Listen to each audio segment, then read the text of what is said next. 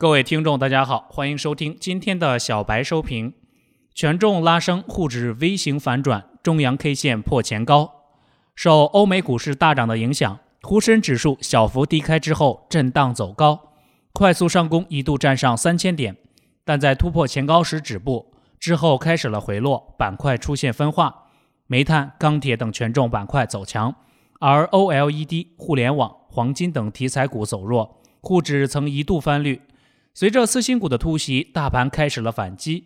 午后，证券、保险和银行启动，带动指数上攻。次新股继续带动人气，大盘震荡走高，最终收盘时上涨五十四点四六点，报收于三千零四十九点三八点，涨幅为百分之一点八二，实现日内 V 型反转，突破了近期高点。个股最近二八分化明显，但并未出现大涨大跌的严重分化行情，总体上都处于滞涨阶段。表现出抗跌的迹象，虽然涨势分化，走势疲软，有股票的朋友也不宜追涨杀跌。在商品期货中，黑色系集体大涨，主力合约中，焦炭涨停，涨幅为百分之七；铁矿石涨停，涨幅为百分之六；螺纹钢和焦煤涨幅超过了百分之五。从行业角度来讲，运输服务、煤炭、家用电器、电信运营、食品饮料、证券和钢铁涨幅居前。概念上，黄金、特斯拉、触摸屏跌幅居前。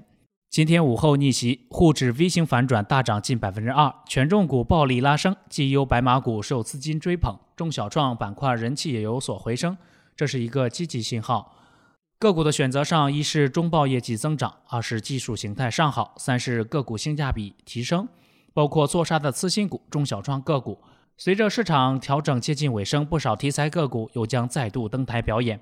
股市有风险，投资需谨慎。以上信息仅供参考，盈亏自负。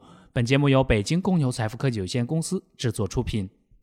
最及时的 A 股信息速递，最独到的股市新鲜评论，小白快评，您每日的免费资讯快餐。